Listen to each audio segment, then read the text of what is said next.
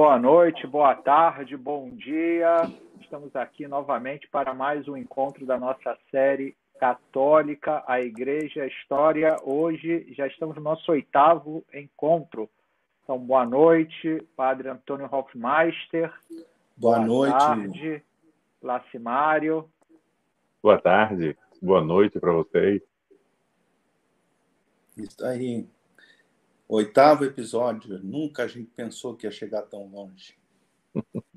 Eu acho que a gente nunca pensou que ia chegar tão longe, tendo indo tão pouco longe. Exatamente. Muito bem. Mas como nós não temos pressa né, para terminar esta longa história de quase dois mil anos, que é a história da igreja, nós vamos com calma. Exatamente. Vamos então renovando aí a, os votos de, de uh, boa tarde para os que estão se conectando, estão entrando lá no Brasil. Um, boa noite para mim e para o Padre Bruno, que estamos aqui em Roma. Se tiver mais alguém aqui assistindo, eu sei que em Portugal tinha, tinha gente que estava assistindo também, então boa noite.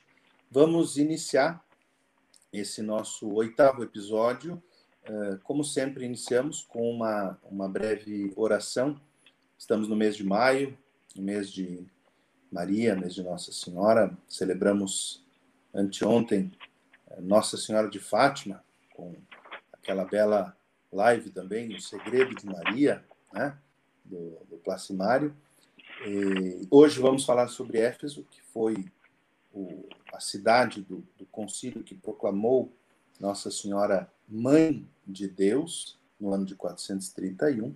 Então vamos iniciar pedindo a sua intercessão por nós que vamos participar uh, aqui dessa live, mas também por todos os que vão assistir, para que, pela sua intercessão, o Espírito Santo nos ilumine, ilumine a todos, para que conheçamos cada vez mais a história da igreja e possamos assim amar mais a nossa mãe igreja. Ave Maria, cheia de graça, cheia de graça. o Senhor é convosco. Senhor é convosco. Bendita sois vós entre as mulheres, e bendito é o fruto de vosso ventre, Jesus. Santa Maria, Mãe de Deus, rogai por nós, pecadores, agora, e na hora de nossa morte. Amém. Amém. Muito bem. Então, uma breve recapitulação de onde nós paramos no último episódio. Paramos uh, na cidade de Éfeso. Lembrando Éfeso. que nós estamos, estamos uh, seguindo ao apóstolo Paulo na sua terceira viagem missionária. Lembremos que ele sai de Antioquia, passa pela Galácia, pelas comunidades da Galácia, confirmando as igrejas, pela Frígia, atravessa o Planalto e chega em Éfeso. Antes dele chegar Éfeso, onde ele havia aí, Padre Bruno, nosso grande é, produção também, ele é, ele é apresentador, ele, produção, ele é tudo. Uh, ah, é, tá tudo, viu? terceira viagem. Quase, quase um povo com tentáculos. Exatamente. São Paulo sai de Antioquia, passa por Tarso, pela sua cidade natal, passa pelas comunidades da, da Galácia, Derbe, Listra e que ele havia fundado para confirmá-los na fé. Exato. E chega em Éfeso, como nós vimos, capital da província romana da Ásia. Éfeso, uma grande cidade, um porto no mar Egeu, é, conhecida em todo o mundo antigo, já desde muitos séculos, por ser uh, o lugar, a cidade do culto a Ártemis. Né? Ártemis na mitologia grega, Diana eh, no panteão romano, na mitologia romana. É, lembrando que é, pode os nomes é, têm algumas variações, pode ser Ártemis, Artemisa ou Artemis, né? Dizer, as três formas a gente pode encontrar em livros de história, em material que se refere né, a esse culto e ao Templo de Éfeso, né? Então, para entender que são três formas possíveis. Muito bem, muito bem.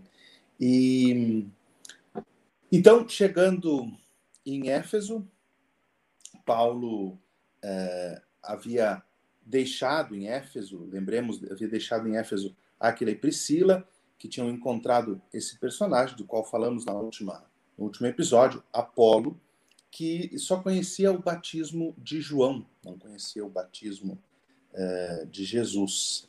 Né? E então Apolo, depois de ser instruído por Aquila e Priscila, antes ainda da chegada de Paulo, é enviado a Caia, né? E vai para a cidade de Corinto.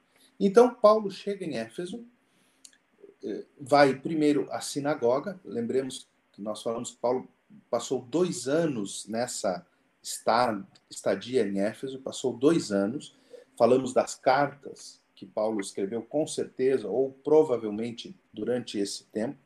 Quando chega, vai primeiro à sinagoga, como era seu costume, pregar entre os judeus, falando, como diz o livro dos Atos dos Apóstolos, com toda a liberdade sobre o reino de Deus, mas encontra alguma resistência. Nós temos um, um, um uma pequena, um pequeno é, registro histórico monumental dessa presença da comunidade judaica em Éfeso. Não é?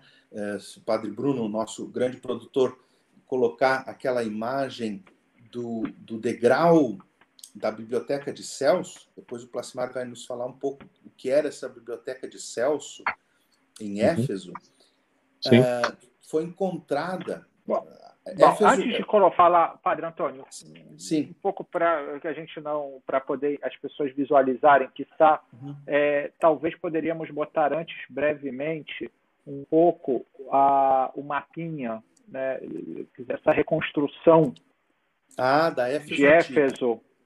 Ah, legal. Exatamente. Porque sim, sim. aí então a gente pode um pouco mostrar e as pessoas podem ver. Né? Aqui estava. Contextualiza, né? Exatamente, porque assim a gente está falando de alguns lugares, e então, dizer, mais ou menos as pessoas podem visualizar, e mais ou menos pelas reconstituições, ainda que pode haver alguma variação né, na forma de, de reconstituir a, a Éfeso antiga, né, pelas uhum. ruínas e pelos achados arqueológicos, esse mapa que a gente encontrou aqui e que está agora compartilhando, mais ou menos dá cabo né, de como deveria ser a Éfeso nos tempos de São Paulo. Então a gente vê que tem aqui o porto, né, não sei se vem a flecha, onde eu estou. Sim. sim, né? Sim. Se vê. Então aqui estava o porto. É, depois tem essa rua aqui. Como se chamava essa rua aqui, Padre Antônio? A Rua Curetes. Curetes. Que ela, ter, ela não, tinha. Perdão, é, né? Esta, esta não, a, a, aquela diagonal, Padre Bruno. Essa aqui. Isso, exatamente. No final dessa rua, para o lado do porto, ali onde termina essa diagonal, era onde ficava aqui. a biblioteca de Celso. De Celso, exatamente. É uma biblioteca que ela não é da época de São Paulo. Não. Posterior, ela depois o, construída... o Placimário vai nos, nos contar um pouco da importância uhum. dessa biblioteca, né?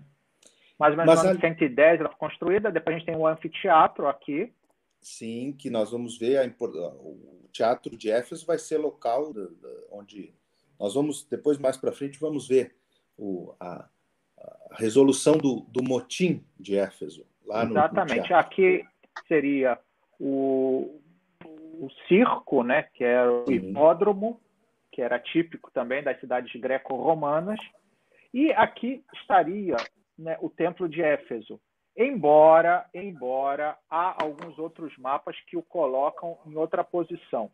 Né? Então aqui há um pouco de disputácio, né? Não, não, não. Esse mapa parece-me que não é o mais correto. Ele ficaria na realidade atrás do do, do hipódromo, né? Quer dizer, nessa parte daqui mais ou menos segundo outras reconstituições mais precisas. Mas, enfim, de qualquer maneira, a gente consegue mais ou menos visualizar as Isso. principais estruturas da cidade né, e pensar, quer dizer, que é uma cidade de dois mil anos, é uma cidade grande para os parâmetros, Sim. sobretudo, porque é uma cidade murada, quer dizer, ela meio milhão, re... meio milhão de habitantes, meio milhão de habitantes, exatamente. Ela tinha sido reconstruída por um general de Carlos, de Alexandre Magno, perdão, que era o Lisímaco.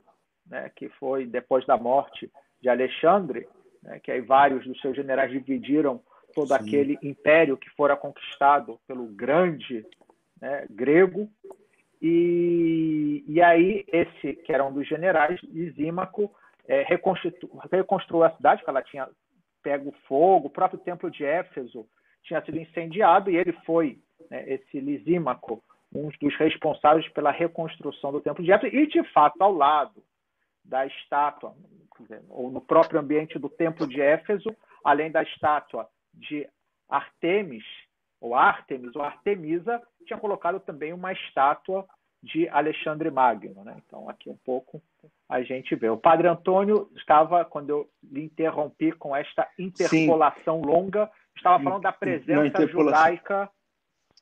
Isso. Antes, então, da, daquela foto, tem uma outra aí, é aquela foto um pouco aérea das escavações hoje, que a gente vê como esse mapa, pelo menos uma parte de, de, dessa desse mapa que nós vimos, uma reconstituição de Éfeso, já foi escavado.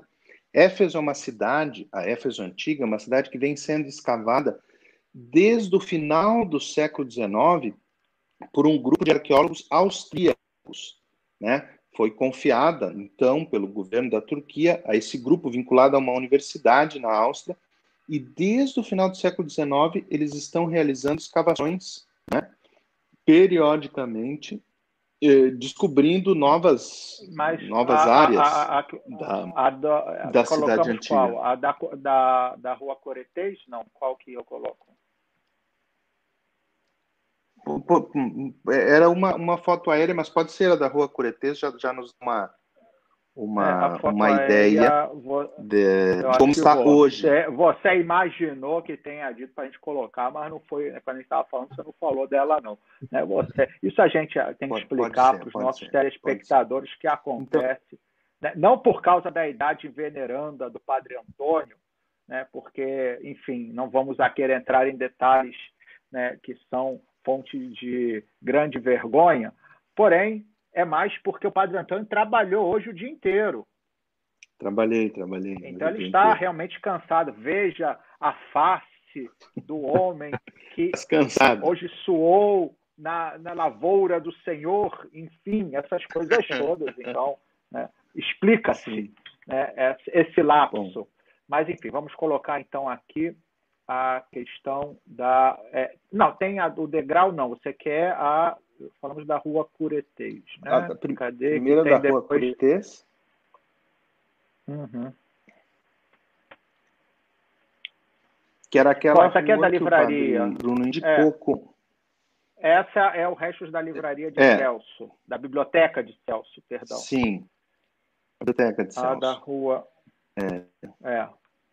A da rua Curetês, espera aí, porque ele sai da ordem aqui, esse que é o problema. Então não adianta a gente ter colocado naquela ordem que depois ele coloca aqui na ordem que ele quer.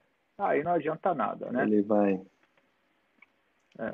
Vamos ver o que, que tá. Essa aqui é a mesma. Espera aí, espera aí. A gente agora vai colocar a certinha da rua, da rua. Cadê a rua? Está aqui. A rua está aqui. Muito bem, aqui está. Aqui, vamos ver. Isso, olha. Esta, esta rua, lá no final da rua, nós vemos a, a fachada da, da Biblioteca de Celso. Essa, essa rua que foi escavada, nós vemos as construções antigas de um lado e de outro, não é? Essa rua que já foi escavada era aquela rua que na, no, na, na, reconstrução de como seria Éfeso antiga era aquela rua diagonal que o padre Bruno indicou. No final uh, dela se encontrava a partir do século II. No tempo de Paulo, ainda não havia a biblioteca de Celso, não é? E num degrau dessa biblioteca de Celso, nós encontramos um testemunho dessa presença de uma comunidade judaica na Éfeso antiga. E por isso, comprovando como Paulo, quando chegou, dirigiu-se à sinagoga, porque havia uma comunidade judaica uh, significativa. Né?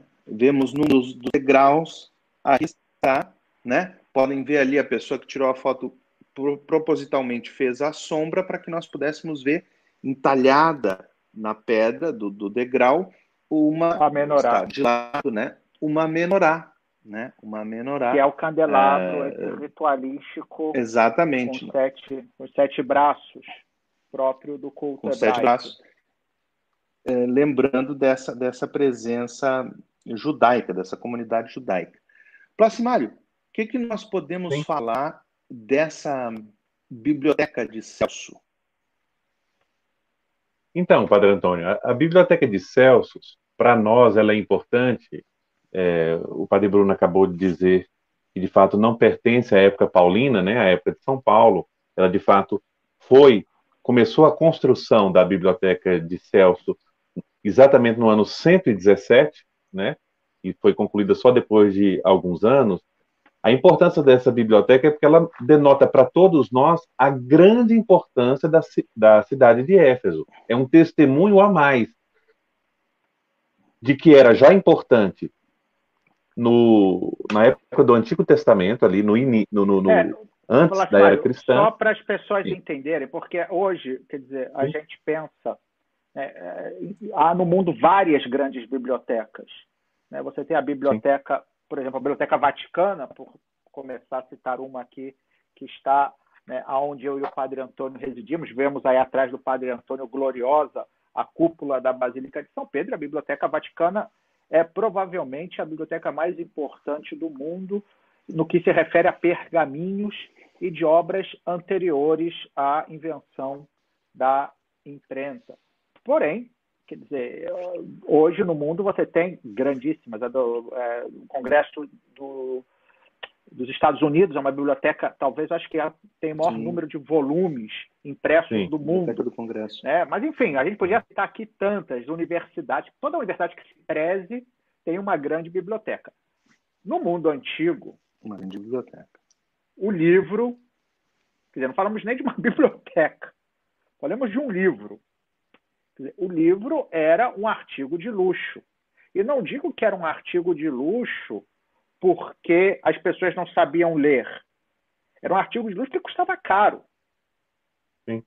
Quer dizer, seja pela produção manual, seja pelo material mesmo utilizado para que pudesse dizer, conservar o que estava escrito. Né? Então, é, pensar numa biblioteca até do ponto de vista material, ou seja, de custo, já era uma coisa assim bastante significativa. Sim. E na antiguidade, é, parece que eram três grandes bibliotecas né, que se destacavam no mundo antigo. Quais eram elas? Então, a, a, a, as três maiores bibliotecas, que podemos dizer assim, do mundo antigo, a primeira, a mais famosa, é a Biblioteca de Alexandria, né? Alexandria, no norte do Egito. A grande cidade de Alexandria, também importante para o mundo bíblico, né, para também a, para os judeus, a, dada a quantidade de judeus que havia naquela cidade na antiguidade. Depois, a Biblioteca de Pérgamo, que é uma dessas cidades nessa, nessa região da Ásia Menor, Pérgamo. Da onde vem a palavra pergaminho. Pergaminho, exatamente. Provavelmente o início da, da utilização dos pergaminhos começaram ali, né, que veio substituir a prática do, dos papiros, né? E, e, então vem a Biblioteca de Celso, é a terceira biblioteca do mundo antigo. Dá para ver pelo número, por exemplo. É, a gente, na antiguidade, não conta pelo número de, de, de livros, né, como a gente entende hoje, volume de livros, mas no sentido de volumen. O volumen era os rolos né, de papiros. Uhum. Então, Nessa biblioteca, além de ser uma, uma, uma vamos dizer, uma obra de arte, e, e, e a antiguidade fazia isso, a, as bibliotecas quase como um templo, porque abrigavam saber, a sabedoria, da, saber, a sabedoria, exatamente. A sabedoria, então, 12 mil rolos. 12 mil rolos. E cada rolo desse, na quantidade de papiro, eles mediam de 7 a 12 metros né, de papiros. Então, é uma quantidade muito importante para uma, uma biblioteca da, da antiguidade. E só como curiosidade, por que biblioteca de Celsus? Né? Porque Celsus era justamente um dos governadores de Éfeso, e foi justamente o filho de Celsus, que também foi governador, foi no governo dele que se começou né, a construção dessa biblioteca. Ele, infelizmente, não viu a finalização da obra, que foi continuada pelos seus herdeiros, mas ele, durante o seu governo, injetou muito, muitos recursos, muito dinheiro, tanto para a construção, como também para a aquisição, a aquisição desses, tipo, desses pergaminhos. Claro, Desculpe, desses papiros. Uhum. O, o, o, é bom, é importante lembrar que tanto como o Placimário falou, tanto o Celso como o filho que construiu a biblioteca, que aliás foi bem tumba do, do Celso, né? O Celso foi enterrado ali dentro da, da Exatamente, biblioteca. dentro eram da biblioteca. procônsules. Eram procônsules romanos. Uhum. Era o procônsul romano da Ásia, era o governador, que ficava, obviamente, em Éfeso, capital da Ásia. Uh, também uma pequena curiosidade, talvez a gente, quando fala papiro, pergaminho, a gente que estudou Bíblia sabe ah. bem, né? Mas quem está nos assistindo talvez não saiba a diferença. O que é um papiro? Exatamente. O que é um pergaminho? Então, papiro é, é, feito de é feito o papiro é feito de, de material vegetal. Era usado muito no Egito, né? A planta, o papiro, é, se encontra muito com, com abundância nas margens do Nilo, sobretudo no delta do Nilo. E, e ali se, se, se, fazia um suporte para a escrita a partir desses, desse vegetal, eu, é um suporte vegetal. Eu, eu estive, eu estive no Cairo, numa fábrica de papiros.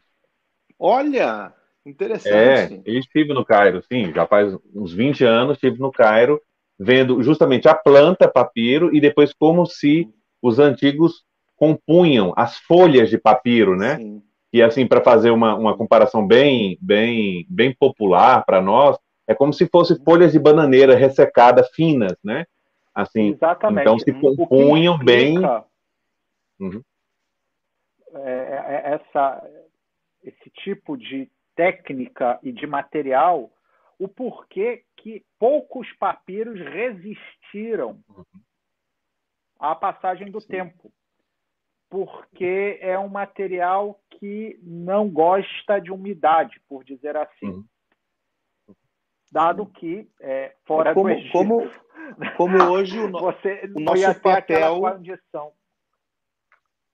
Sim, mas, um, exato, quando você está com muito Como hoje o nosso papel, o papel tá fora, é de origem ele fica vegetal.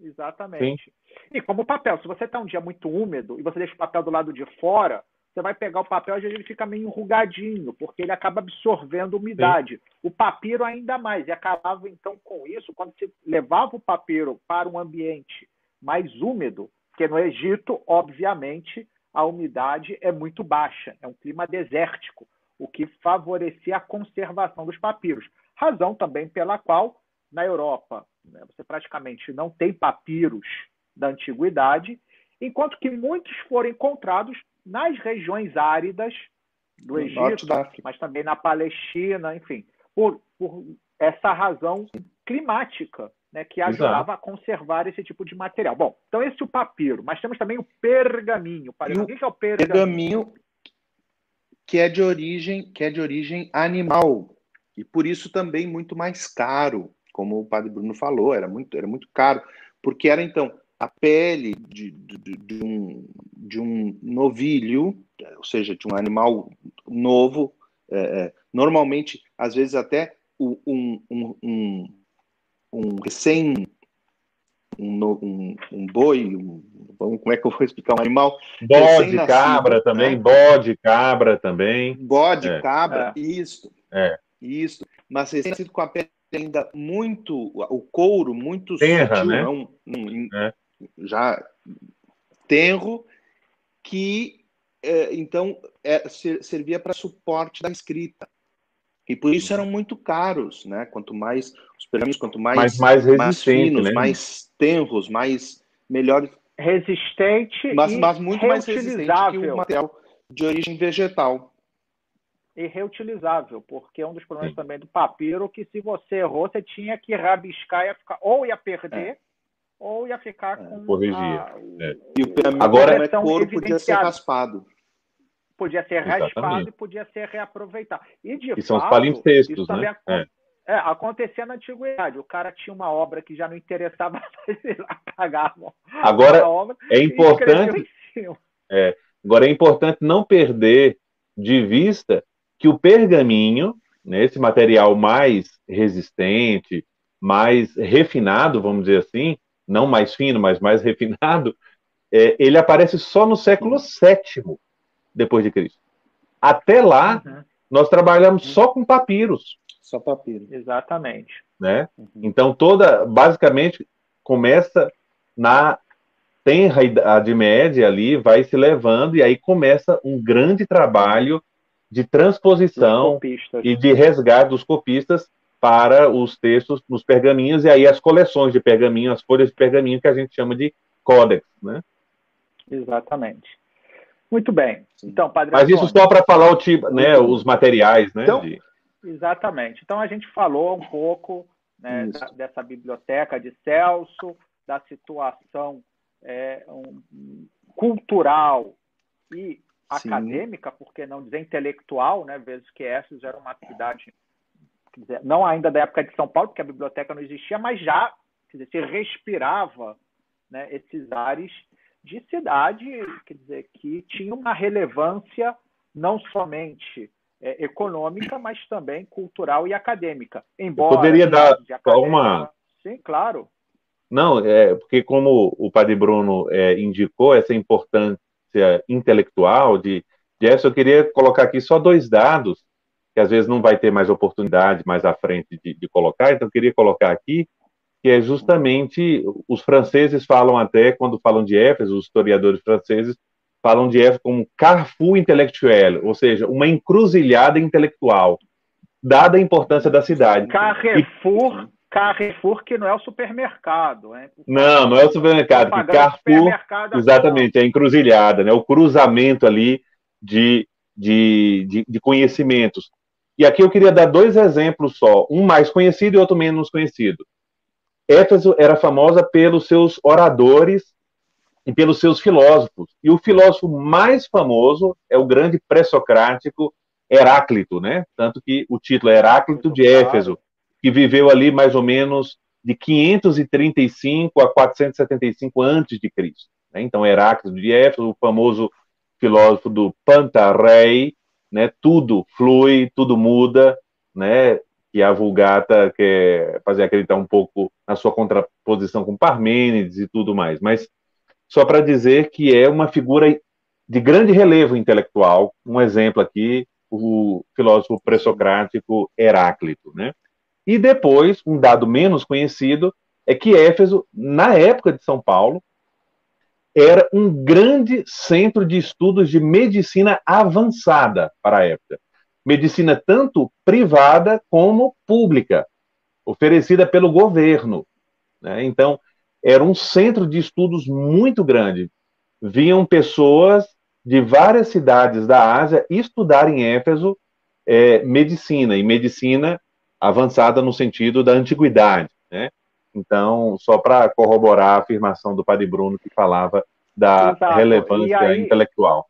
Muito interessante. Exato. E aqui fazemos uma ponte, né, a partir disso que você falou, e contextualizando Sim. aquilo que São Paulo experimentou e, que está relatado, por outro lado, nos Atos dos Apóstolos, que essa, esse aspecto cultural, acadêmico, é, inclusive né, de, de, estudos como o da medicina, como o Placimari acaba de falar, se misturava também com o que poderíamos chamar de religiosidade pagã popular. Uhum. Né? Porque Éfeso, já citamos na no nosso encontro passado, falando do templo né, de Éfeso, que era uma das sete maravilhas do mundo. E Éfeso era considerada também uma das cidades santas do mundo antigo, justamente por o templo que atraía né, quer dizer, peregrinos né, de todos os cantos do Império Romano. E, e aquilo ali, né, quer dizer, se a gente às vezes vê nos nossos santuários né, cristãos, às vezes umas coisas assim um pouco folclóricas, digamos assim, quanto mais no templo pagão. Então era uma confusão, que aí misturava-se né, a, a, superstição talvez com a fama dessa medicina de Éfeso, as pessoas iam buscar uma cura milagrosa, iam buscar soluções para os seus problemas, enfim, era, tinha de tudo. E o próprio ambiente judaico respirava um pouco desse ambiente sincrético e supersticioso. Uhum. Porque os judeus na antiguidade, é, sobretudo aqueles que estavam na chamada diáspora, que também já mencionamos antes, mas repetimos aqui, que era essa é, expansão né, dos judeus em várias cidades fora da Palestina, né, por razões diversas ao longo da história, que eles saíram da Palestina e foram né, se é, estabelecendo em vários uhum. centros, sobretudo nas grandes cidades da antiguidade, como Roma, como Alexandria, como Éfeso. Né? E os, judeus, claro, com as suas é, é, práticas que eram um pouco, digamos, sempre separadas né, culturalmente da grande massa dos ambientes onde eles viviam, porque judeus sempre procuraram preservar, em certa medida, ou enquanto fosse possível, a pureza da sua fé, isso dava para eles uma aura um pouco né, assim mística. Né? Então eles acabavam sendo procurados né, como uma espécie né, de, de, de, homens que poderiam fazer é, milagres ou, sobretudo, que era pelo qual eles eram conhecidos, exorcismos justamente por essa coisa. Eles eram diferentes dos demais. Eles eram, não eram igual os sacerdotes pagãos, eles tinham costumes diferentes, tinham práticas diferentes, tinha uma religião diferente, quer dizer, eles não se misturavam né, com aquelas práticas. Então as pessoas os viam assim com uma certa né, curiosidade, interesse, admiração, né, e então tinha essa fama e nós vemos isso né, representado nos Atos dos Apóstolos e uma coisa que São Paulo experimentou. Sim. Né? Então, isso é histórico, porque a gente tem outros registros desse tipo de realidade. E, e o que aconteceu, Padre Antônio? Bom, então, é, vamos juntar o que o, padre, o que o Padre Bruno falou com o que o Placimário tinha falado antes, sobre a importância cultural de Éfeso, os, os filósofos da escola. Paulo, ele começou pregando na sinagoga. Uh, entretanto, teve problemas. Muitos não compreendiam o, o, caminho. O livro dos Atos dos se refere a, a, a, ao cristianismo como o caminho.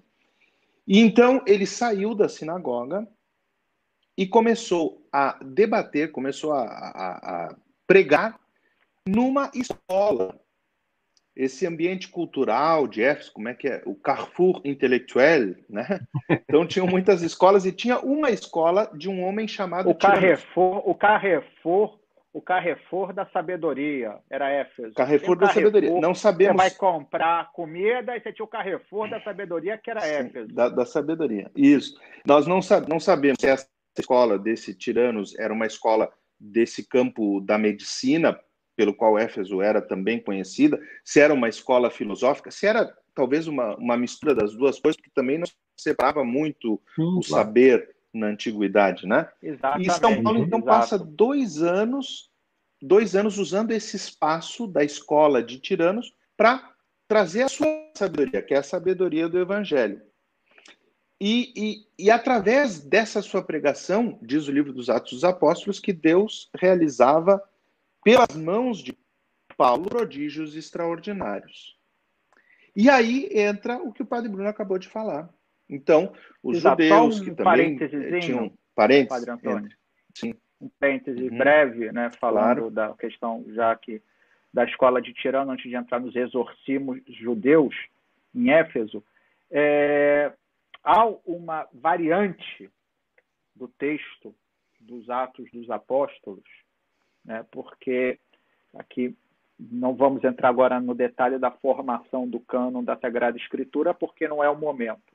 Mas vários textos da, do Novo Testamento, em concreto, que é o que nos interessa aqui, eles têm variantes. Ou seja, você, a gente estava falando né, dos códices, né, que eram esses pergaminhos que eram reunidos. Papiros, papiros. E aí eram depois ata, é, desculpa, os papiros que depois eram reunidos né, e que fazia então os códices, né, que você ia abrindo tinha ali tudo por escrito.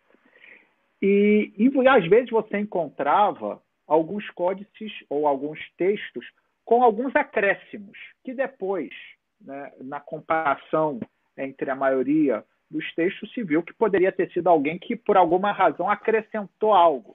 E aí, normalmente. A, alguém que fez uma interpolação. Interpolação, uma interpolação como eu fiz agora, um cochilo. como eu acabo de fazer com o padre Antônio. Então, essas interpolações, muitas delas, não estão no texto que a igreja considera como canônico. Ou seja, naquele em que, digamos assim, é, é o texto oficial e que se considera que realmente Sim. foi todo ele inspirado pelo Espírito Santo. Porém, essas interpolações, muitas vezes, elas têm um grande valor, tanto histórico como também nos ajuda a contextualizar. No caso, que é por isso que eu fiz essa interrupção, da passagem que fala que São Paulo né, passou a utilizar a escola de Tirano, essa interpolação que é da chamada Vetus Latina, que é uma tradução latina né, dos Atos Apóstolos antiga, anterior à tradução que São Jerônimo fará depois, que a São Jerônimo. sagrará né, a, a, enfim, a, a, Bíblia na língua latina, que será a Vulgata. Né? Porém, nessa tradução Betos Latina, dizia o seguinte, falando né, dessa escola de, de Tirano, que as, a formação, quer dizer, os ensinamentos que São Paulo ali ministrava, ele o fazia da hora quinta até a hora décima. O que significa dizer das 11 horas da manhã até as 4 horas da tarde. A primeira coisa que se diz sobre isso é que isso não é hora cristã para se dar aula.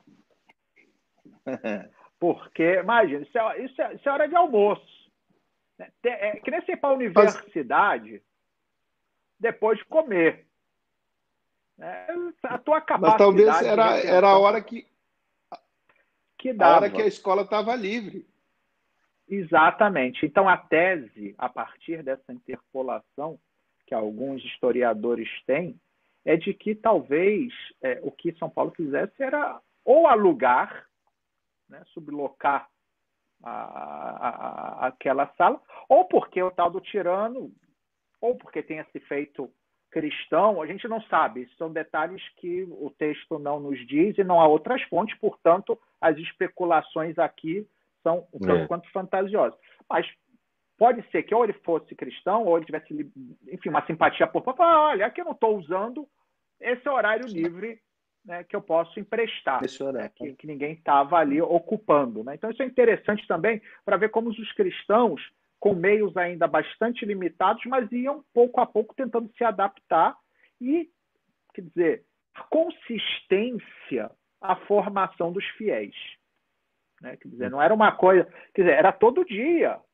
Né? A formação não era, quer dizer, a gente às vezes aqui, né, a gente reclama, né, ah, missa ao domingo, ou quando a gente ia na catequese, que ficava reclamando, é. imagina, uma vez por semana, era todo dia, era casca grossa. Mas, por outro lado, era natural, porque até para que a identidade era um mundo pagão, então, para que ficasse claro o que significava ser cristão, era necessário uma mudança radical de tudo. Todas as concepções, todos os fundamentos de tudo aquilo que constituía né, o modo do sujeito viver no mundo. Né? Então, enfim, Desculpa, Padre Antônio. Não, eu não quero fazer uma interpolação, não, só, só, uma, Opa, uma palavrinha aqui para continuar. Interpolatio contínua. Então, é, não simplesmente naquilo que o Padre Bruno estava falando sobre a, a, a importância da, da formação. Né? Então, veja como essas viagens apostólicas de São Paulo, me desculpe a comparação, mas só para deixar cada vez mais claro, elas não eram turismo. E não era que São Paulo passava convertendo multidões. Não, não. Às vezes as comunidades começavam pequenas e o apóstolo, a pessoa do apóstolo, Sim. pessoalmente, ele mesmo, ia dar a instrução, a instrução da fé, a educação da fé, acompanhar da direção espiritual, a conhecer as famílias, conhecer novas pessoas. Os cristãos iam trazendo era o, o colega de trabalho, o amigo, o familiar, que vão conhecendo, né? E, com, e esse ambiente é, antigo que o Evangelho encontra, em primeiro lugar, os judeus e depois os pagãos, nesse aspecto religioso era muito sincrético, complexo, muito complexo, né?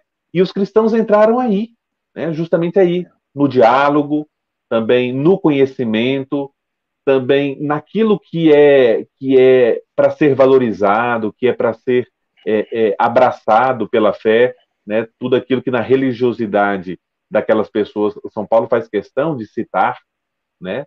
É, em algumas passagens, é, um filósofo, um outro um poeta, né? Eu estava esses dias estudando. Eu acho que a gente poderia, fazendo assim um pouco de, talvez, com uma certa licença histórico-poética, ideal, idealística, mas podemos dizer que a síntese que vai criar a cultura ocidental entre a tradição grega e a tradição judaica, ou greco-romana e judaica, começou na escola de Tirano, com as aulas que São Paulo estava dando ali. Com ali certeza. começou o Ocidente. Com certeza. É, pois como é. a gente entende hoje. É. É? Não, eu, Bom, exatamente isso que pra... você está falando. Eu estava lendo esses dias, é, começando esses dias, eu estou fazendo de novo nessa leitura contínua da Bíblia, leitura pessoal mesmo, e lendo a carta aos Filipenses, e tinha um dado que eu não, eu não conhecia, que na carta aos Filipenses, São Paulo, em nenhum é, trecho, é a única carta que acontece isso, ele não cita nenhuma passagem do Antigo Testamento.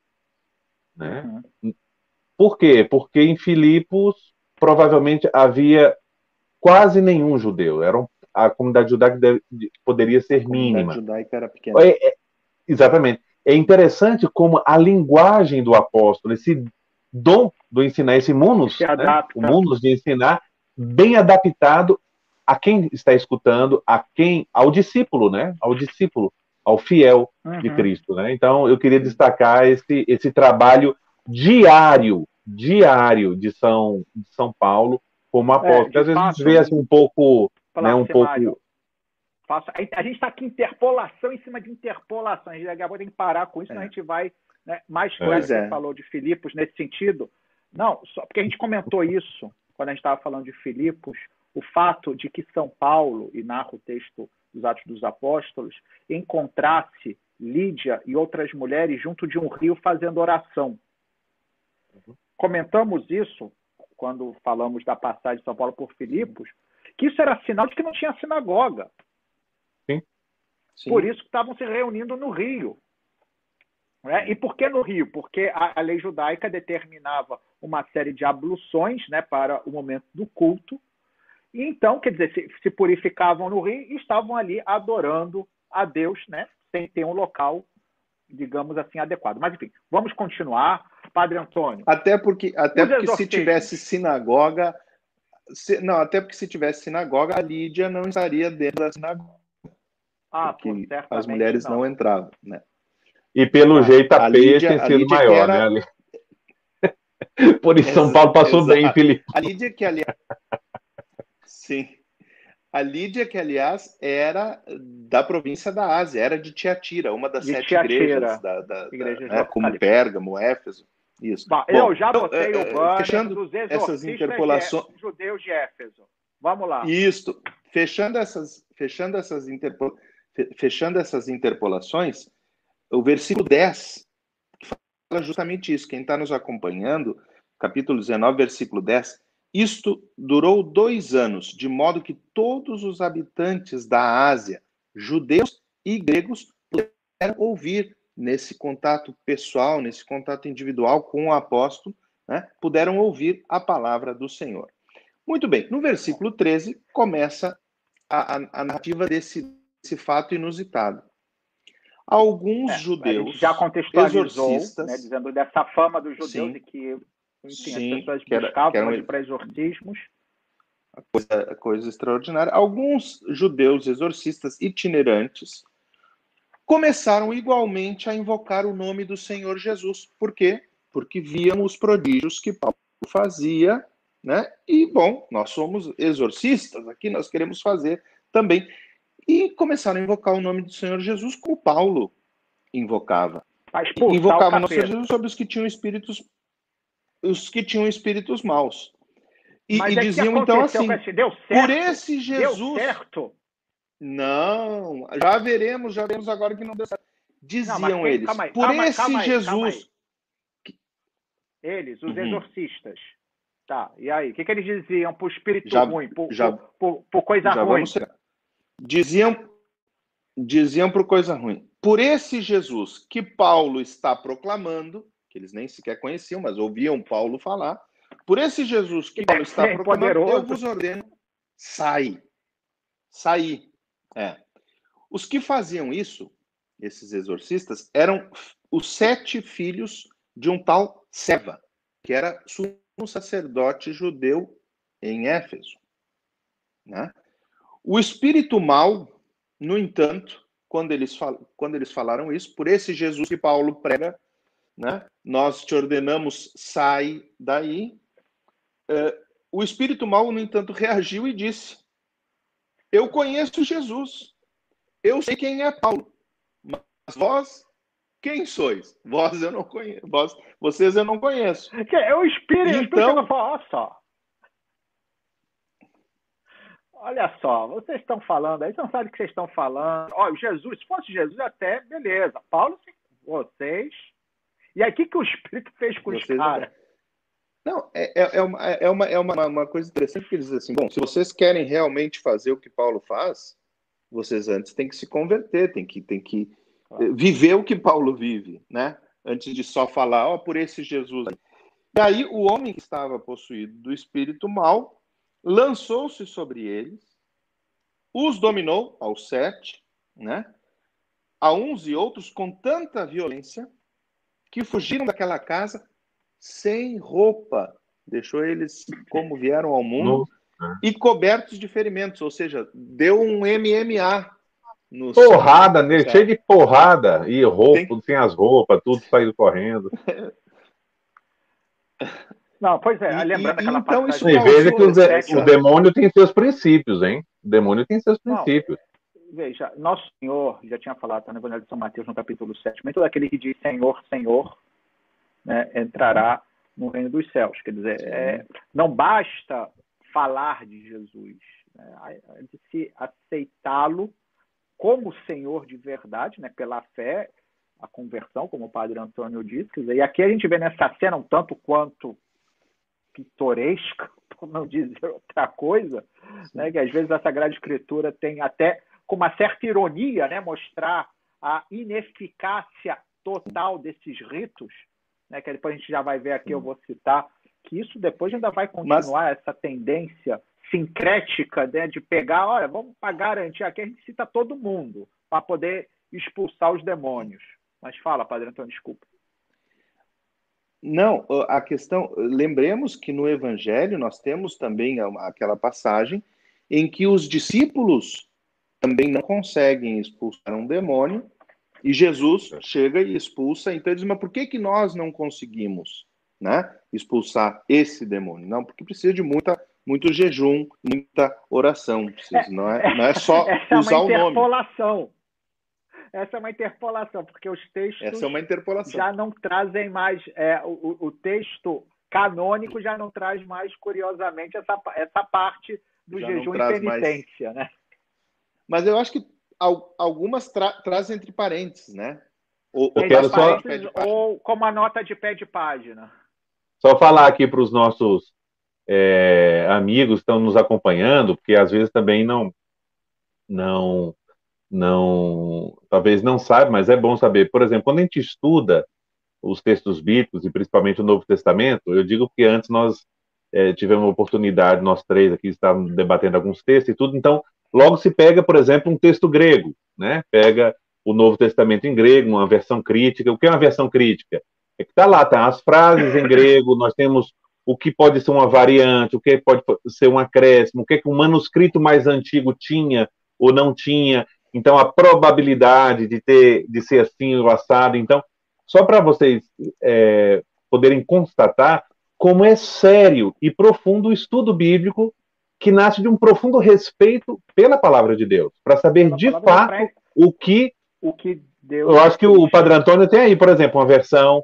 Que versão é essa, é, Padre Antônio? Tem, Mostra a capa aí, por é, favor. É, não, primeiro. Ele tem emprestado do Padre Bruno. Você retirou. Ah, esse, ó, eu, ó, eu já digo, esse aí é um sonho de consumo meu, hein? o Novo Testamento Grece et Latine, ou seja, ele é em grego ah, e em ah! latim, né? Esse é muito bom. O Placimário, o Placimário Olha aqui, está aqui indiretamente já, dizendo já sabemos que a próxima vez que nós formos ao Brasil tem que levar para ele de presente. já mas eu quero... o recado. Bom, mas eu queria só destacar, terminando aqui, para as pessoas, só para dizer isso, porque às vezes o padre Antônio falou uma coisa agora, e o, e o padre Bruno falou, então, o texto canônico. Porque isso é fruto de estudo, né? de comparação de um. Como é que a gente sabe se um copista, por exemplo, no século XIII, ele acrescentou duas palavras ou, ou, ou, tirou uma ou outra, porque nós vamos comparando. Um copista que fez isso no século XIII, um outro que escreveu um texto no século VIII, e aí nós temos vários, vários exemplares, é. e aí isso nos ajuda a ir concluindo qual é o texto mais antigo e também qual é o texto mais autêntico. Né? É, quando nós falarmos do, da formação do cano, a gente vai comentar isso com mais detalhes, sobretudo, apesar, e aqui apenas para aqui também é, a gente fazer uma afirmação que nos reforça a fé, que apesar dessas pequenas variantes que são inevitáveis, justamente porque os copistas, né, às vezes até por um erro, né? O cara, imagina, é um trabalho que era hercúleo, né? e de repente, por uma equivocação, trocava uma palavra. De qualquer maneira, se você faz uma comparação entre os demais textos antigos, porque isso passa em qualquer tipo de texto antigo Sim. que estava submetido à necessidade de, de, um Aristóteles. Até nos nossos textos, né? Você vê o que é que você escreveu com sono. É. E, e, o que eu quero dizer é que os da Sagrada Escritura são os que apresentam objetivamente o menor tipo, o menor número, perdão, de variantes. Isso porque os copistas sabiam que aquilo era a palavra de Deus. E, portanto, embora o limite humano pudesse se manifestar, porque a inspiração não vai para os copistas, ela ia para o autor. Porém, quer dizer, era um, era um texto que eles levavam a Mas sério, o, quer dizer, então o é cuidado. é muito limitado. É. é. Mas, Bruno, quer que eu lhe dê um é, então... exemplo aqui bem simples, bem simples do, disso que você está falando? É, nós temos, em certo sentido, muito mais problemas no estudo dos textos críticos de São Tomás de Aquino, por exemplo ah, onde teve dúvida. pessoas muito, muito mais inescrupulosas do que. Que, é de ontem, em comparação, que não tem 800 Século anos 13. da Bíblia. Exatamente. É, quer dizer, a gente é, uma, é muito mais quer dizer, e sem meios, porque você já tinha toda uma estrutura, já existiam as universidades. São Tomás estudou na Universidade Sim. de Paris. Sim. Quer dizer, já era um outro contexto, e até de material, você já tinha os pergaminhos, quer dizer, acesso né, a meios é, de, de, de, reprodução muito mais eficazes. Mas, enfim, bom, fechamos o parênteses e continuamos. Aí, bom, e os exorcistas, cito apenas aqui. É, não, fala, Padre Antônio, depois eu cito, porque o Padre Antônio já está angustiado, não, não, ele vai, é, vai, me xingar. Não, eu vou ficar eu, que nem eu, os caras. Sabe o que vai acontecer, Padre? Ô, Placimário, vou te dizer. Se eu continuar interrompendo o Padre Antônio, vai fazer que nem o, o Coisa Ruim fez lá com os, os sete filhos lá do, do, do, do, sumo sacerdote. Ele vai chegar depois da live, vai bater aqui na minha porta, não vai e vai descer a saraivada. Por uma questão de pudor, ele não o faria. Mas eu acho que ele vai me dar uma sova, que eu é. vou dormir, não porque eu estou com sono, que eu acho que eu vou perder a consciência. Mas ele, pai, o tempo é todo seu, fale o que quiser. Sim. Uh, uh, depois desse, desse evento, né, que a cidade toda ficou sabendo, né? As pessoas ficaram assustadas. Então, aparece um, um, outro elemento de Éfeso, que nós tínhamos falado, que é a prática da magia, né? Exato. Então, muitos fiéis, pessoas que passaram a acreditar, começaram, então, a se acusar das práticas mágicas que tinham feito anteriormente, né? Depois da, dessa, dessa conversão, vendo o que tinha acontecido com esses exorcistas. Tentaram usar o nome de Paulo e do Senhor Jesus eh, sem, sem, sem verdade, sem veracidade. Então, começaram a se acusar e começaram a entregar os seus escritos, os seus papiros, os, os livros com as, as, tem um as fórmulas mágicas. Um, um Aí, exemplo de papiro com fórmulas mágicas. Imagens é. disso. Exato. Antes de falar desses papiros, ele, aí você vai ver uma espécie de sincretismo que vai depois ter, se associa o que aconteceu também com esse exorcismo, né? que aí no mundo pagão eles vão atirar para todos os lados. A gente estava comentando antes, entre nós, antes de iniciar a live, né? de um personagem daquele filme A Múmia, né? que tinha um sujeito lá que ele tinha um, um cordão, né? uma, uma, uma correntezinha, que tinha todos os símbolos, todas as religiões. Né? Então, se chegava lá um amuleto lá, tinha uma cruz, tinha a estrela de Davi, tinha meia lua, ele atirava para todos os lados. Pois nessa mentalidade mágica sincrética era um pouco uhum. assim também. E também nos exorcismos, a gente já viu isso com os judeus, mas também os pagãos. Né? Tem aqui um pergaminho é, muito é. famoso é, do século IV, que está na Biblioteca de Paris, que é o pergaminho mágico do Egito, né? mas mais ou menos pergaminho não, perdão, um papiro mágico, não pode papiro. ser pergaminho, porque ainda não existia um papiro mágico do Egito, que diz o seguinte, né, a fórmula, né, é, parece que é, ele, ele, ele tinha um, uma inspiração judaica, então talvez pudesse ser até desses, é, de um grupo posterior, 300 anos depois, né, mas como esses que lá em Éfeso faziam exorcismo. Então diz o seguinte, conjuro-te pelo Deus dos Hebreus, Jesus, Jabá, Jaé, Abraote, Aya, Tote, L. Então, até você vê que eles já não sabiam hebraico. L é El, quer dizer, os nomes que eles escutavam no, no hebraico antigo pronunciar a Deus, mas Sim. colocavam Jesus entre os que eram Deus, o que é interessante. Conjuro-te, espírito diabólico, quem quer que sejas, que me digas quem és. Conjuro-te pelo que Salomão pôs sobre a língua de Jeremias. Né? E aí depois, se não funcionasse a coisa, exportavam as coisas pagãs também. Ele diz assim: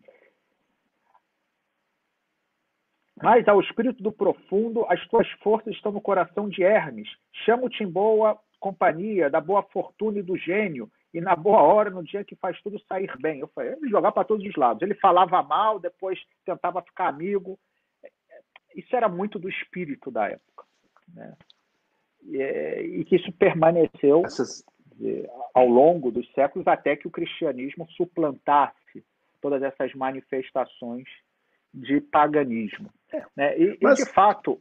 Ainda, ah, ainda hoje, né? Ainda hoje. Não, há reflexos, nós podemos né? encontrar algumas dessas práticas de, mágicas, escada, supersticiosas. É, superstições, gato preto, essas coisas todas. Né? Simpatia para isso, para aquilo.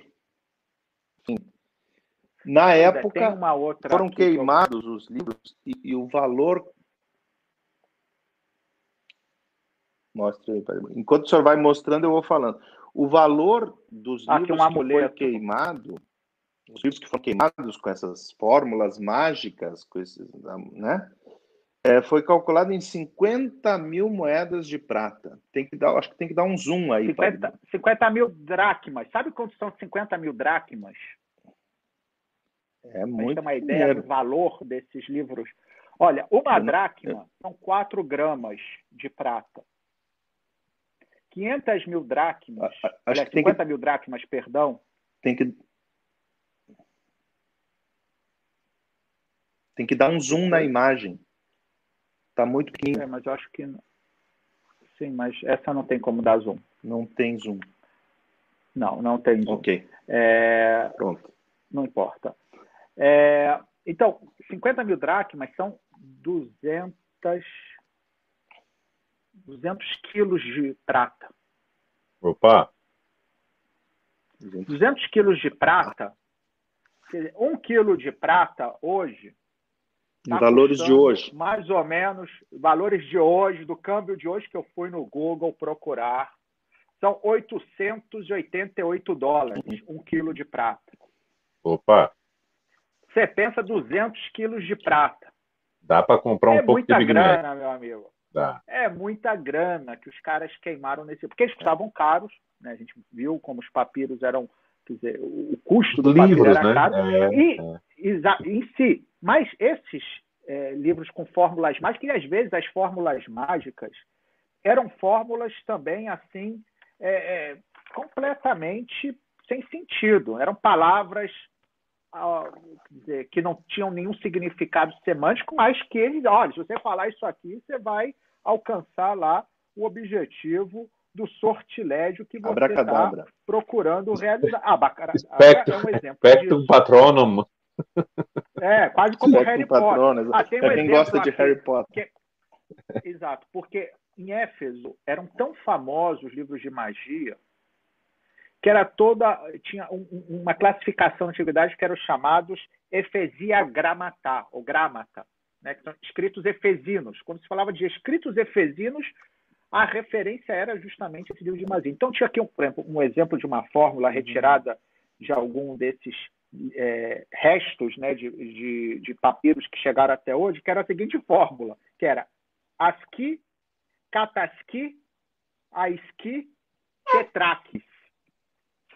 CATASCII, ASCII, TETRAQUIS. ASCII, CATASCII, ASCII, TETRAQUIS.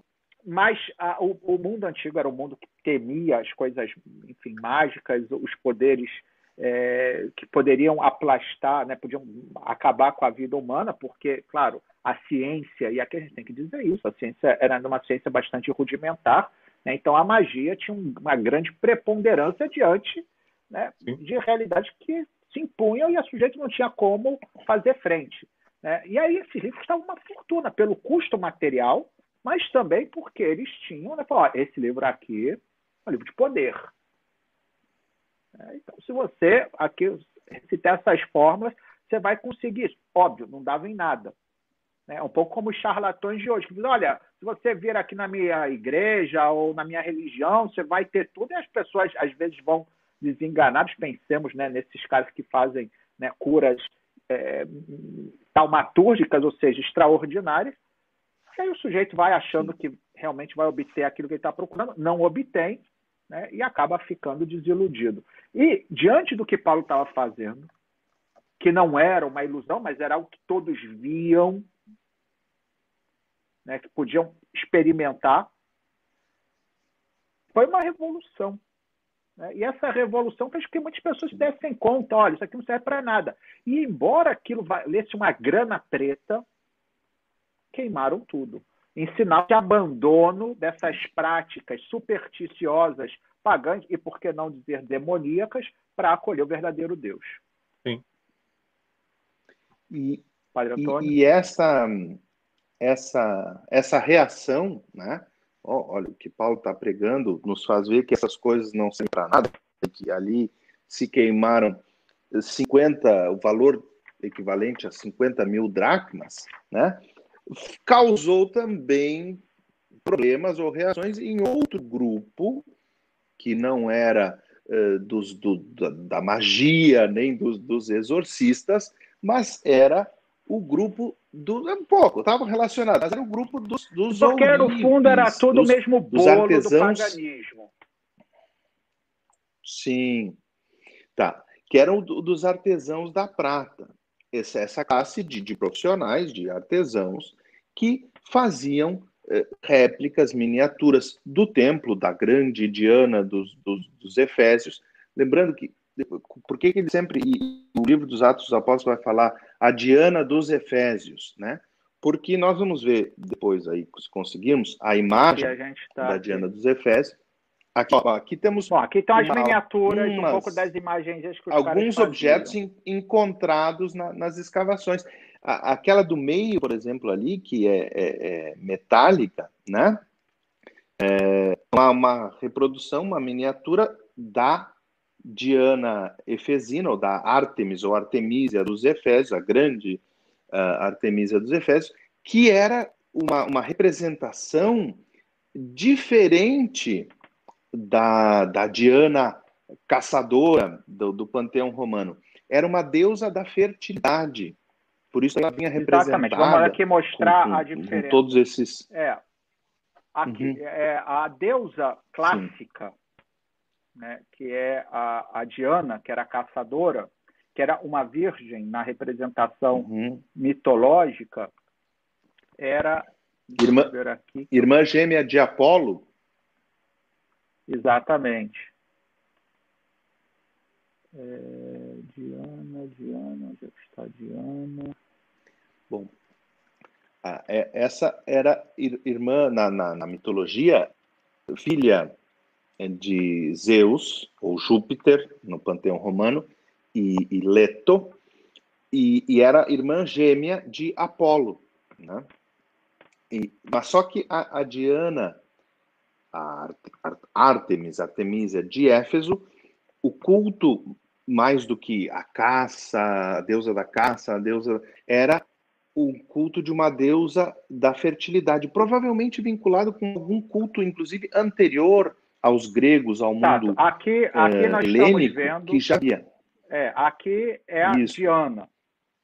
Essa é a clássica. Sim, com, é, e, com, com a aljava, com, com as flechas para caça. Com as flechas, exatamente. A, a representação que encontrava-se em Éfeso né, era esta aqui, que nós vamos ver agora, que vamos ver que é muito diferente. É... Muito diferente. Cadê? É tão diferente que eu não me achando. Artemisa, está aqui ela. Aqui está. Então, nós vemos né, essa representação que ela tem. É, ela estava, ela era feita, a, a estátua que se encontrava no templo de Éfeso era feita de madeira, né, talhada numa, num tronco de videira, né, então era escura, nesse caso aqui é uma representação é, marmórea, mas que a forma é a mesma. Então ela tinha essa coroa que parecia uma espécie de um parapeito de uma muralha. Depois, né, no, na parte superior, entre o, o pescoço e, e, o peito, nós vimos que tinham vários símbolos, dos... é, na, símbolos da, aqui da caça, né, mas que na os, os, é, a, estátua. Os símbolos do zodíaco ali. Em torno do é, peito, os símbolos do zodíaco.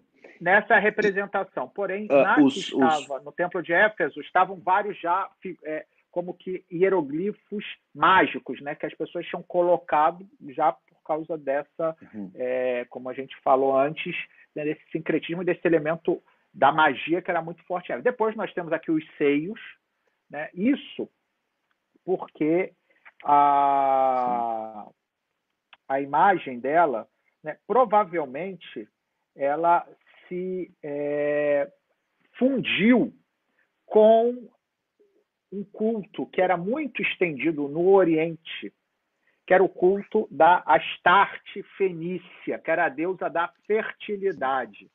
Então, muito provavelmente houve uma fusão entre essas duas divindades que deu origem né, a, F, a, a, Artemisa dos Efésios. A Diana Efesina. E... Ali nós vemos todos os, os animais também. Exatamente. Isso. E, pois bem, o que, que aconteceu? Então, os, os ourives formavam essa, é, formavam essa classe. Nós temos, né, depois, o Padre Bruno encontrar ali, nós temos uh, uma, uma estela que foi encontrada em Éfeso nas escavações, que fala desse, desse, dessa agrupação, desse, desse, uma espécie de, de, de corporação dos ourives, dos artesãos da prata, que tinham ali a sua, o seu ganha-pão. Fabricavam miniaturas do templo eh, da, da Artemis Efesina. Aí. E, e, e eu, eu, eu, separei ali algumas palavras que aparecem tais quais na no monumento histórico, né, como no Novo Testamento. Está tá em grego, mas a palavra que está destacada em azul, neocoru, ali, aparece no Novo Testamento, no versículo 35, 35 do capítulo 19, né? É, eu estou com o, o, livro que o Plasmário gosta tanto aqui, Efésion Polin, a cidade de Éfeso, Neocoron, Sinan, Megales, né? Ou seja, a cidade de Éfeso que é guardiã, que, que a, recebe nela, Guardando o templo. custodia nela, que guarda nela, o templo, sim, exatamente, porque, o templo. Sim, porque Coron, e... Coron é templo e Neocoron seria os, os protetores, os, guarda, os que mantêm o templo sempre é, Sim, novo. os guardiões. Exato. Então, a cidade é guardiã do, do templo e ali embaixo vemos uh, o próprio nome da cidade, né? é, nessa, nesse requadro vermelho. É, sim. Né? E... Efesion. É, aqui para as pessoas. E. Aqui, isso. Aqui é um F. É um, um E, um F e. A, a, o ômega e o Ni. É. Efesion, oi. E aí, essa palavra que está destacada em, é. em rosa. Alfa, que é Argirohoi. G e R O. Isso. Argirohoi, que é ar, Argentum em latim.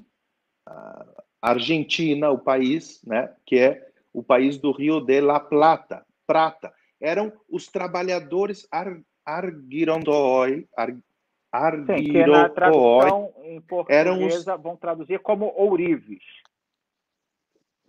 Vão traduzir como ourives, mas que são os trabalhadores da prata, os, os, os, os escultores, ou, ou, ou, os prateiros, exatamente.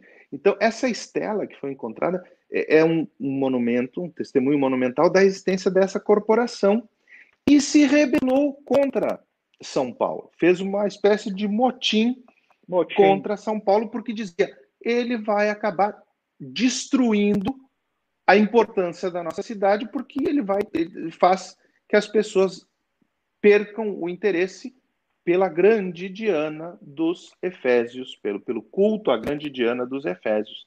Então, esse tal de Demétrio, que devia ser o, o líder sindical dos, dos prateiros, né, da, da corporação, é.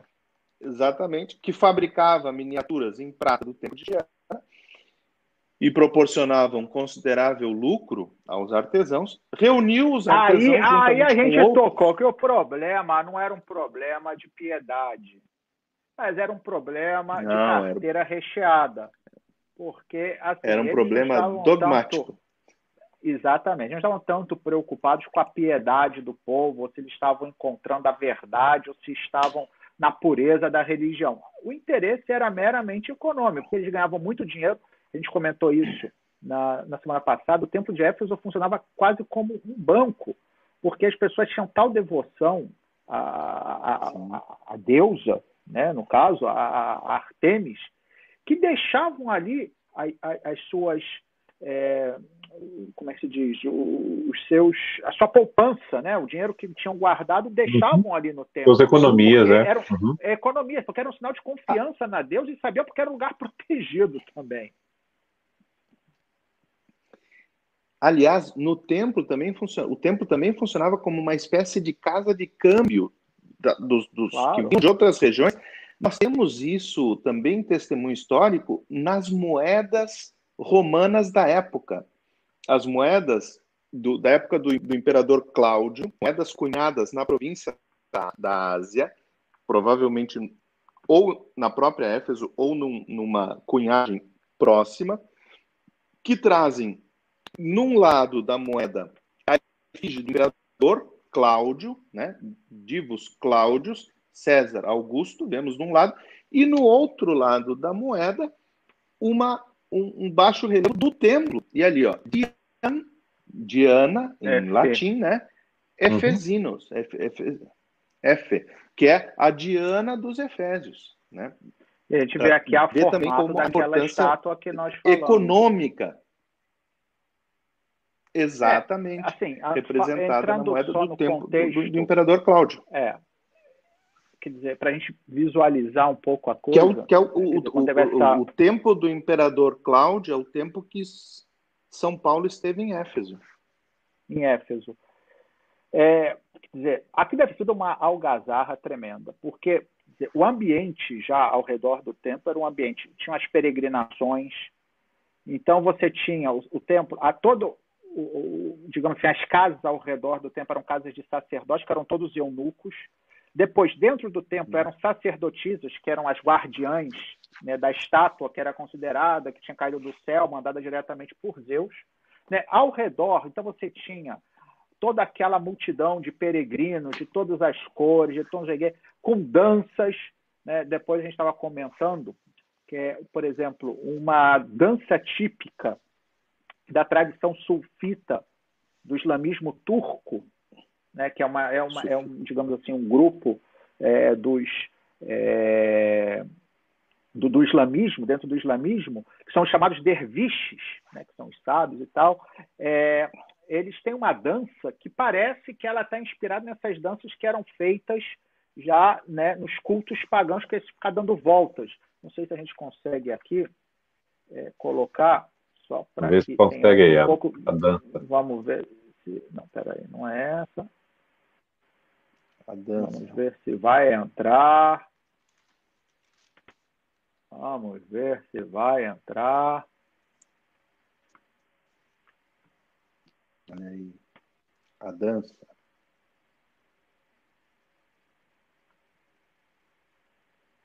Estão rodopiando ali, Padre Bruno.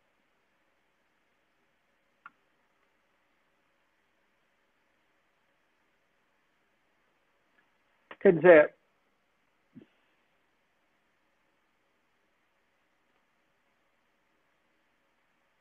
o pessoal fica só rodopiando.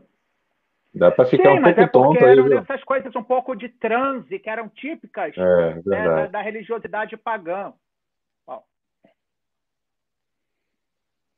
Sim. As danças do templo de Éfeso revividas nos dias de hoje pelos sufitas.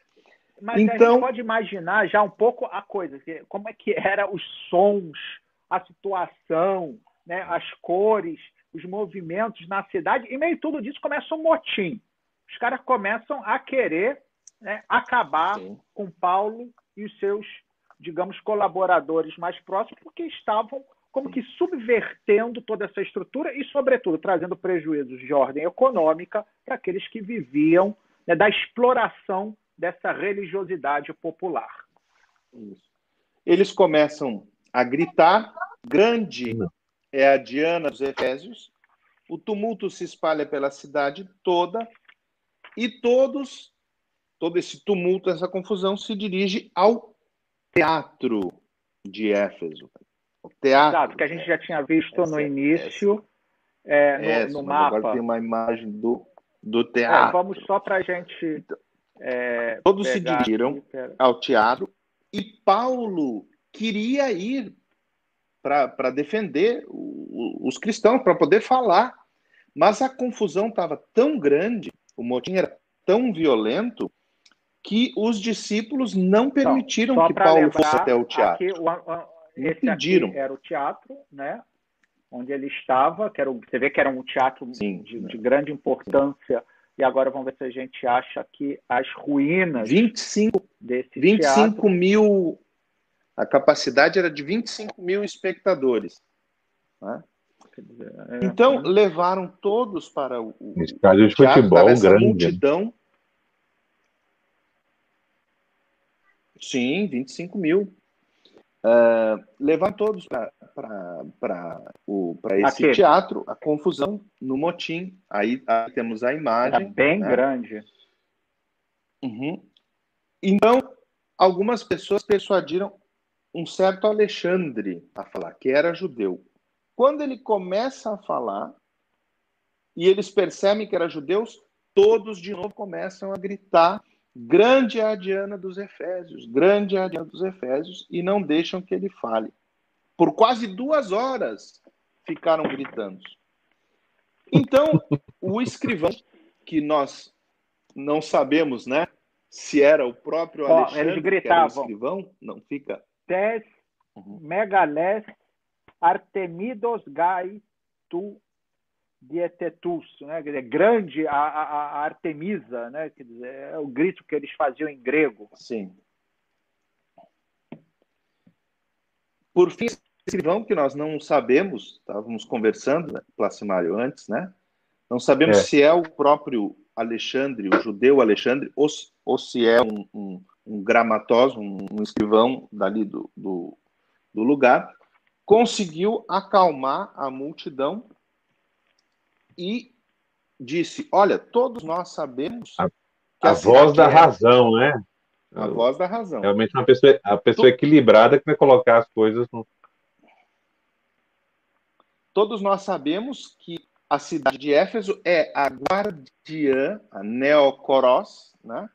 A guardiã do templo da grande Diana e de sua estátua que caiu do céu. Isso ninguém pode negar. Nem mesmo Paulo, como se estivesse dizendo, né? Uhum. Que Éfeso tem essa fama, tem esse tem o templo, tem a imagem e tal. Portanto, é bom que fiqueis calmos e não façais nada de precipitado. Estes homens que trouxestes até aqui não profanaram o templo da grande Ártemis de, de Éfeso, e nem blasfemaram contra a nossa deusa. Eles falam de uma doutrina nova, né? mas não, não falam diretamente contra o templo, blasfemando ou falando mal.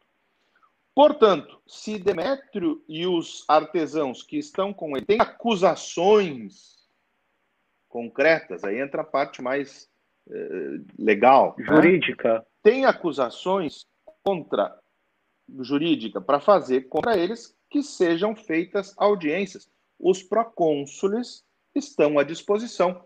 Se nós vamos fazer isso, vamos fazer do jeito certo, não Mas é coisa tumulto. séria, né? Se é para é para fazer, vamos seguir os procedimentos legais que estão previstos pela, rei, pela lei romana. Isso. E se houver alguém com alguma outra questão que seja resolvida numa assembleia legal. Do contrário, corremos o risco de sermos acusados de revolta por causa do que hoje aconteceu. E não, porque não existe nenhum motivo para nós justificarmos essa aglomeração, uhum. né? Já, já era um cara que falava contra as aglomerações, como agora no tempo da pandemia. Né? Não entremos nesse mérito. É, Era bom. sei que é um tema polêmico. Mas com essas, é... com essas palavras, ele conseguiu dissolver Dissipar. a Assembleia. Conseguiu fazer e, o E vejam aqui que a voz, e é a voz de um de um de um representante Não local. Ele não, e, e, e, um representante local. Você veja que é, é, é a visão do, do, do habitante de um local dominado pelo Império Romano. Então, cuidado com com sedição, com revolta, que é o que mais os romanos Isso. puniam. Eram, então, é, movimento motins populares. Isso a gente vê nos exatamente. evangelhos já, o medo de Pilatos. Pilatos ficava assombrado Sim. com essa questão de uma confusão. E do mesmo modo aí a gente vê o nosso o nosso chanceler é, Alexandre ou não é, chamando a razão para isso, né? Justamente, olha, é. vamos vamos proceder é, justa e legalmente, né? Exatamente. Então vamos fazer nós, quando nós temos aqui fica... os procônsules romanos, que, que, eles é que devem julgar isso. Né? É, que devem é. agir. É, e, e, eu acho que já como encerra... estamos, Diga, Padre Antônio. Estamos no Diga. tempo, Padre. Só para dizer então que este evento, esse motim, que não, não, não permitem que Paulo vá até o teatro, porque tinham medo do que pudesse acontecer com Paulo, é o que vai acabar fazendo com que Paulo finalmente se decida. Ele já tinha a ideia, já tinha o plano de passar uh, outra vez para a, Caia e depois retornar a Jerusalém, mas esse evento é o que faz com ele. Bom, é o, é, o, é o, meu, é a minha deixa, é o, é o sinal que o meu tempo aqui em Éfeso já está, já cumpri a minha missão, o tempo já está cumprido, é sinal que eu tenho que seguir a minha viagem. Então, porque no, Começa o capítulo 20, aí já cenas dos próximos capítulos. Versículo 1 do capítulo 20. Quando o tumulto acabou, Paulo mandou chamar os discípulos, depois de exortá-los, olha, permaneçam firmes na fé, eh, na doutrina que vocês receberam, despediu-se deles e viajou em direção à Macedônia. E aí é o episódio 9. Certo? Exato. Eu acho que só para concluir, exatamente, perfeito, mas para concluir, eu acho que também como uma deixa para uma reflexão é, de um detalhe que, quando o Padre Antônio estava comentando como se desenvolveu esse motim e a sua solução pacífica, na argumentação do Alexandre uhum. ou não, que não sabemos se foi ele ou não, né, o que exortou a, a, a turba que ali ou... se encontrava, é, ou não, mas é, o fato de que ele insistia, isso era realmente correspondente à realidade, de que na sua pregação, em nenhum momento, Paulo tinha ido contra o templo de Éfeso, o culto a Artemisa. Não que Paulo não estivesse absolutamente convencido que aquilo era falso e que era uma ofensa Sim. ao verdadeiro Deus. É óbvio. Porém, isso aqui eu acho que serve de reflexão, sobretudo nos tempos de hoje, em que a gente vive, em que tudo é tão agressivo. Quer dizer, a convicção de Paulo era tão grande de que ele tinha verdade, que Deus estava com ele, que não era necessário antagonizar. Ele simplesmente anunciava a verdade. Exatamente. A verdade que luzia por si própria. Ele anunciava o Deus verdadeiro e o seu anúncio era acompanhado de prodígios. E, portanto, ao invés de ficar criando polêmicas, porque, olha, eu estou aqui anunciando. E o que aconteceu? Que as próprias pessoas foram se dando conta naturalmente de onde estava a verdade, sem que houvesse necessidade de criar, quer dizer, um, é, divisões, o destruir o outro, de criar preconceitos. Né? Porque hoje, quer dizer, muitas pessoas acham que defender a própria fé significa atacar o erro do outro, porque objetivamente é um erro, porque é óbvio, nós cristãos estamos convencidos que só existe uma única fé verdadeira. Porém, isso não significa, ao anunciar o cristão, que tem que falar, olha, aquilo é tudo coisa do diabo, vai todo mundo. Vamos ver como fizeram os apóstolos. É óbvio que quando uma pessoa se convertia, e nós vimos isso, por exemplo, as pessoas que queimavam os livros de magia, você tem que cortar, sim, é evidente, os teus laços que te impedem de você ter uma vida cristã plena. Mas no anúncio, nunca criar né, esse tipo né, de argumentação, que é muito fácil, porque você acaba incitando né, os sentimentos, que é esse tipo de apologia, como eu falei, antagonística, né, que você cria essas apologias, que é uma ideia contra outra, uma espécie de dialética né, do confronto. E não, né, não era esse o caminho né, que, que Paulo utilizou nesses ambientes carregados de tradições pagãs, de cultura, de tudo. Né? Mas sempre falando, olha, eu, eu, o que dá para salvar a gente salva, o que não, eu não vou ficar tentando e vou apresentar a minha verdade. Isso é muito importante, eu acho, nos dias de hoje, para a gente refletir um pouquinho. Eu posso fazer duas muito considerações bem. brevíssimas, brevíssimas, Sim, é, sobre, claro. continuando Mas, já falou demais. Bruno. Você hoje está calado, você não fala mais nada. Eu? Depois você vai me bater aqui se você quiser. Não, Padre Antônio. não, mas é, é, simplesmente continuando o que o Padre Bruno falou, sobre Paulo, é, é interessante notar, e nós vamos ver mais à frente, durante todo o processo que Paulo vai sofrer, desde Jerusalém até Roma, como São Paulo é consciente de quem ele é e como ele conhece muito bem seus direitos e toda a, a, a dimensão do direito romano. Ele sabe muito bem. Então, ele Exatamente. sabe. Por isso que ele também soube se conduzir tão bem nessas cidades é, de cultura romana. Né? Então, ele, ele se, o, se o chanceler está falando isso para os bagunceiros, o pessoal da, da, do motim, ele era o primeiro a ter consciência disso. Né? E vamos ter outras ocasiões em que São Paulo vai, vai, vai deixar bem claro quais são seus direitos. E a segunda coisa sobre essa questão do radicalismo que o padre Bruno evocou, como é interessante a gente ler com calma o texto que foi narrado hoje pelo padre Antônio, explicado, na questão dos livros de magia, dá para notar bem que, na sequência da escola de, de Tirano, é, nós temos o quê? As pessoas que provavelmente, a partir da formação, a partir de, de um abraçar a fé e de entender a fé, tomam livremente a decisão de abandonar isso. Isso é interessante. O texto em nenhum momento tem São Paulo dizendo, galera, vamos pegar Joga o livro fora, e queimar, vamos jogar. Não, não, não, não. Exatamente. São Paulo não é, não é, um, não, não é um líder é, fanático.